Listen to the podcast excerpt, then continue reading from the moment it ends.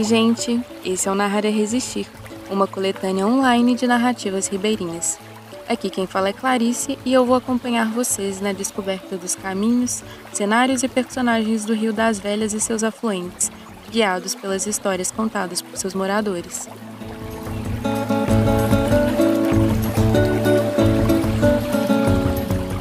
Você já sentiu medo de chuva? Eu falo de medo, medo mesmo. Medo de água, água que cai do céu no mais natural e necessário dos movimentos sobre a terra. Que nos olhos das crianças é mágica, no carnaval é confete, na estiagem é bênção, nas áreas próximas aos cursos d'água em leito aberto é medo. Água que entra, que leva, que derruba, que interrompe, água que mata. No episódio de hoje, Vitória, Neuza e Maria das Dores nos contam suas histórias atravessadas por esse medo, pela frustração e pelas inquietações de ser uma ribeirinha.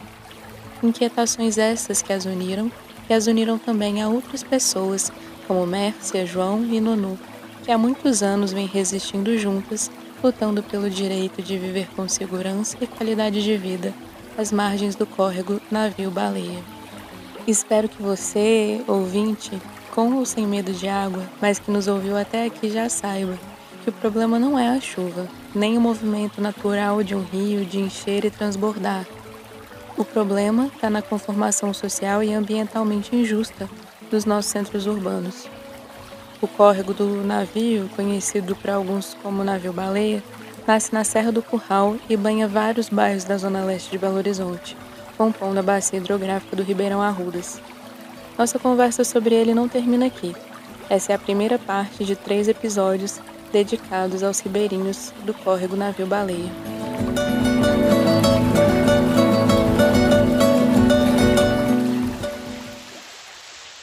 Meu nome é Neuza Paula da Silva, tenho 73 anos, morei na beira do Corvo durante 13 anos, muito sofrimento, água dentro de casa, sem às vezes poder sair de dentro de casa, nem entrar e nem sair. Quem tivesse dentro de casa não podia sair. Quem tivesse do lado de fora não podia entrar. Foi sofrimento demais da conta durante 13 anos. Sofri muito, chorei muito, e muitas pessoas sabem de todo o sofrimento que eu passei lá. E se não fosse ajuda do povo, da Mércia, São João, que me deu essa força, graças a Deus eu saí de lá. Apesar de que, que às vezes a gente tem alguns conflitos no prédio. Foi muito bom. Entrei de joelhos quando mudei o prédio na Avenida Belém. Mas ainda a gente tem muitas coisas a, a desejar. Falta de colaboração das pessoas, falta de respeito com as pessoas, mas é bem melhor do que morar na beira do córrego. Então eu agradeço muito a Deus. Igual hoje está chovendo. Quantas vezes saí de casa correndo, com roupa na mala, correndo para a casa da minha irmã, chegando com roupa molhada, dormindo no colchão inflável, todo dia tinha de encher o colchão, entre meia-noite e uma hora da manhã, enquanto todo mundo não deitasse, eu não podia deitar. Então era um grande sofrimento. E além, ainda tinha o meu filho também, que me acompanhava diante desse sofrimento. Porque ele era doente, saía com a água no meio do joelho e às vezes dormindo, não sabendo nem o que estava acontecendo. Então isso foi muito sofrimento para ele, durante 13 anos. Então, o que eu mais tenho de agradecer, apesar de eu tenho muito que agradecer a Deus de estar morando no prédio. Às vezes vivo meio assustada com tiroteio, com drogas que funciona lá no prédio, tá? Mas graças a Deus não me afeta tanto porque o Juliano é uma pessoa sossegada hoje, graças a Deus, não me aborrece nada. Se ele não está no quarto, ele está no Cezão Leste. Se ele não está no Cezão Leste, ele está no. no. Vai fugir o nome, então. No centro de convivência. E eles apoiam muito ele. Ele gosta muito de desenhar, então fica no quarto o dia inteiro desenhando sem aborrecer ninguém. Tá? Então cada um no seu canto. Com meus vizinhos é bom dia, boa tarde, e assim eu me dou muito bem. Graças a Deus. E hoje está chovendo, minha filha até me acredita. Arrastou a cadeira e eu já estou com medo da chuva, que toda vida eu tive muito medo. Muito medo de chuva. Até hoje. Às vezes chove, eu entro para dentro do quarto, vejo a cortina e fico no escuro, só rezando, pedindo a Deus para poder não causar nada de perigoso, mas não nos prejudicar. E muito obrigada, agradeço muito a Deus. Além da minha família ter saído da beira do corpo, mais cinco famílias, contando com a Maria Auxiliadora que faleceu, que era também companheira de caminhada, da luta, eu também continuo assim. Graças a Deus, hoje tem o meu quarto, a minha casa, meu filho tem o quarto dele tranquilo. Posso pôr a cabeça no travesseiro e dormir tranquila, sem pensar que minha casa vai ser inundada por chuva tá? E além, mais cinco famílias pode deitar tranquilo, pôr a cabeça no travesseiro tranquilo e dormir. E além, eu ainda ajudo a comunidade fazendo as minhas coletas de latinha para contribuir com o meio ambiente, além de me ajudar no meu rendimento.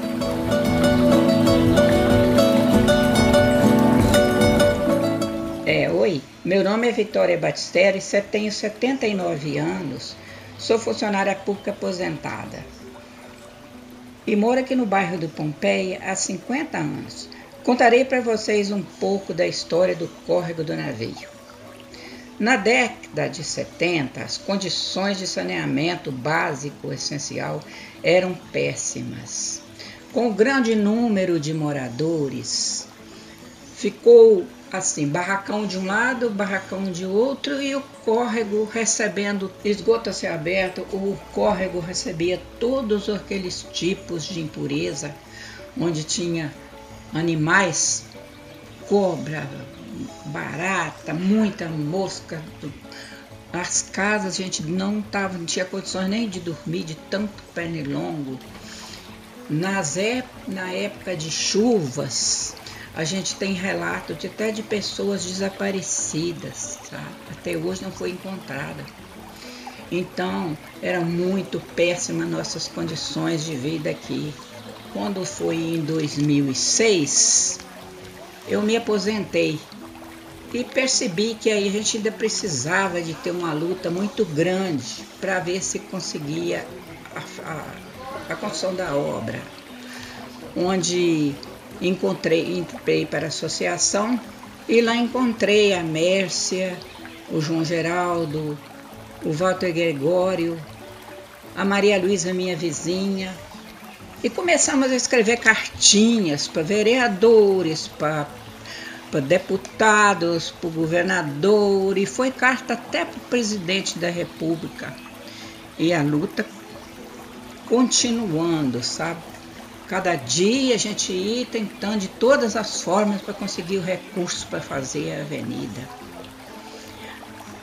Em 2013 tivemos a primeira uma surpresa muito grande, que conseguimos o recurso que veio da, um pouco da prefeitura, um pouco da BMDS, e conseguimos um, uma parte da obra, que é da avenida da rua Furquim até na Juramento onde tem uma rotatória linda, maravilhosa. A avenida ficou maravilhosa, muito bonita.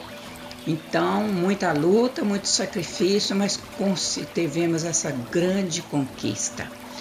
Então, a gente espera o seguinte, que a segunda parte da juramento Otano Baleia que nossos representantes nessa mudança de governo agora tenhamos uma sorte de conseguir esse recurso para que as pessoas que moram lá tenham a mesma condição de vida que nós temos aqui, que melhorou 100%.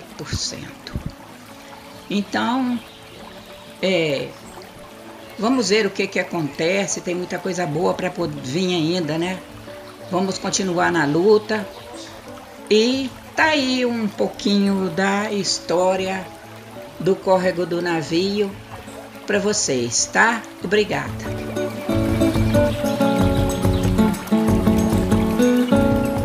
Eu me chamo Maria das Dores Santana, tenho 66 anos de idade e há 56 anos é, eu moro aqui na região.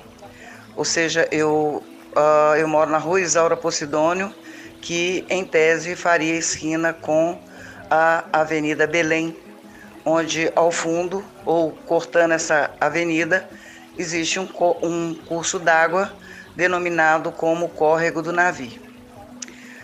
Quando eu me mudei para cá, é, não era só um pequeno curso d'água, era um córrego que, apesar de não ser exatamente limpo, era um local onde as mulheres, até mesmo a água, servia para lavar a roupa.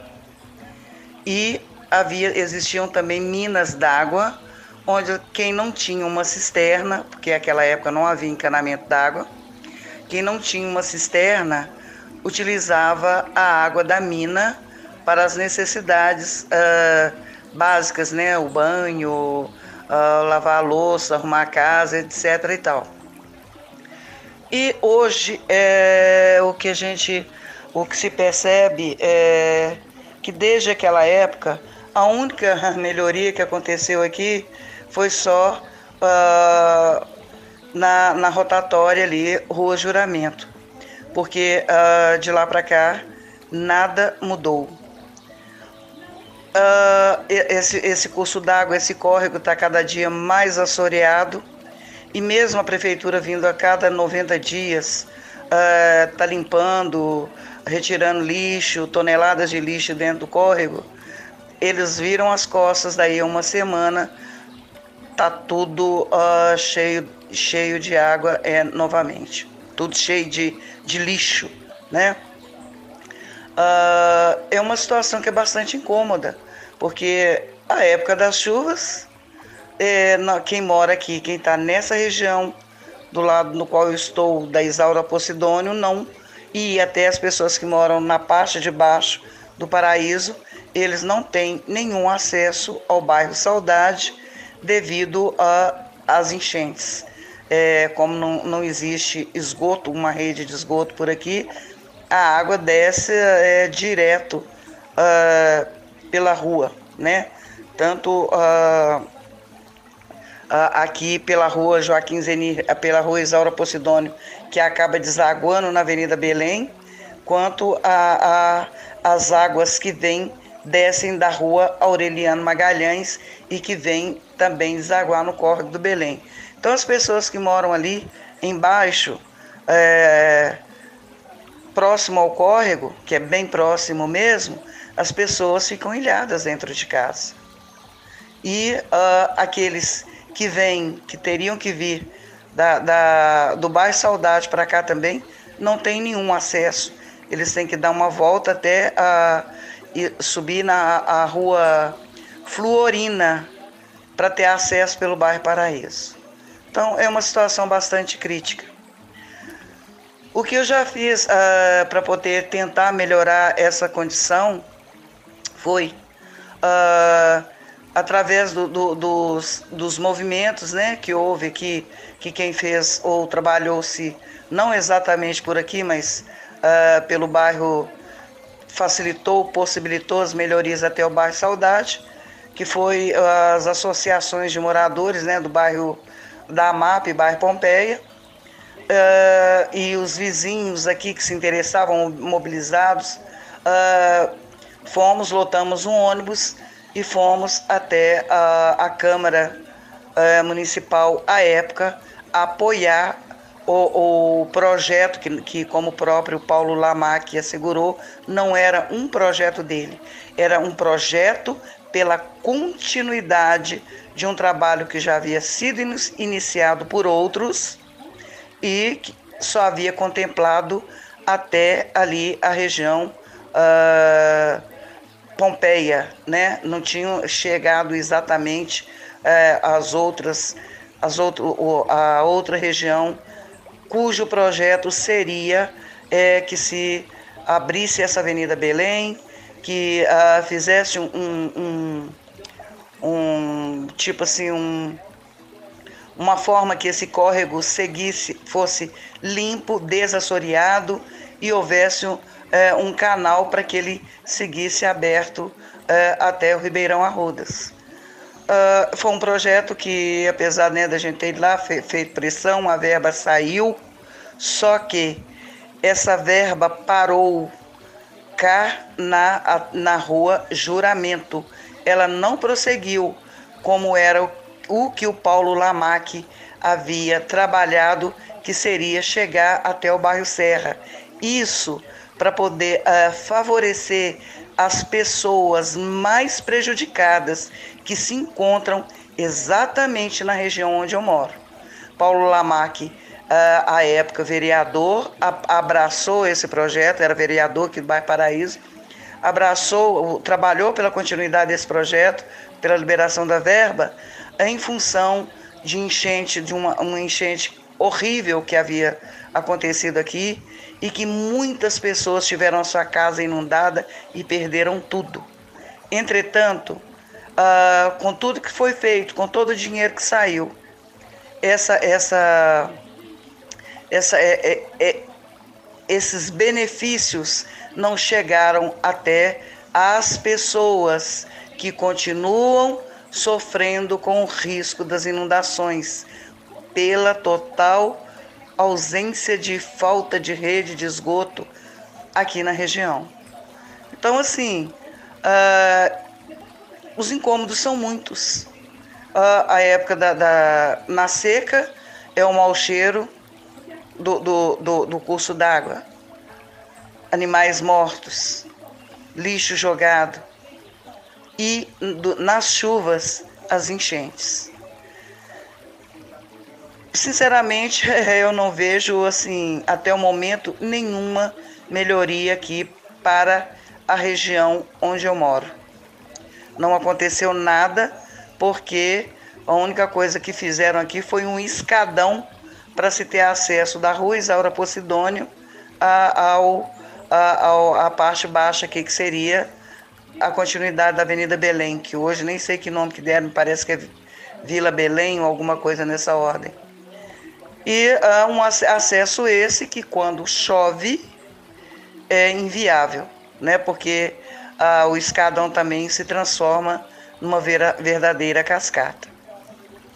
Quanto à perspectiva é, de, de, melhorias, sabe, é, eu sinceramente, a despeito de trabalho, do trabalho de pessoas como a Mércia Inês e o Sononô, uh, eu sinceramente estou desencantada, sabe? Desencantada. Eu não acredito que, uh, sinceramente, que os meus olhos, os olhos de uma criança que hoje, uh, da criança que aqui chegou, oriunda do interior, que achou que a região era até uma região bonita porque lembrava para ela as coisas né, da, sua, da sua própria origem. E, ah, na realidade, a despeito de tudo isso, ah, só tem visto, ao longo desses anos todos, ah, a situação ser cada vez mais degradada. O ambiente está cada mais vezes mais degradado. Hoje, os imóveis existentes são ocupados pelos netos das primeiras famílias que aqui estavam quando eu cheguei, uh, que me parece também não terem assim, uma preocupação ou nenhuma preocupação é, com a questão de preservação do meio ambiente, bem como uh, se o próprio poder público não, não, não promove ou não cria condições uh, para o saneamento básico, o que é que se vai esperar do restante. Né? Então, esse é o meu depoimento.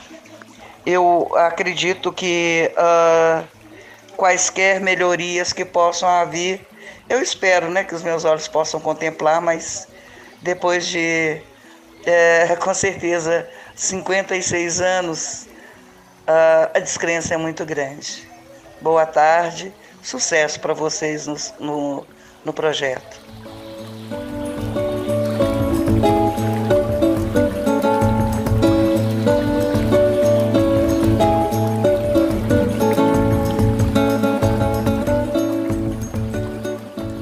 Projeto Narrar é Resistir é uma iniciativa do Orla, uma articulação entre movimentos da Zona Norte de Belo Horizonte em defesa do território, suas águas e culturas.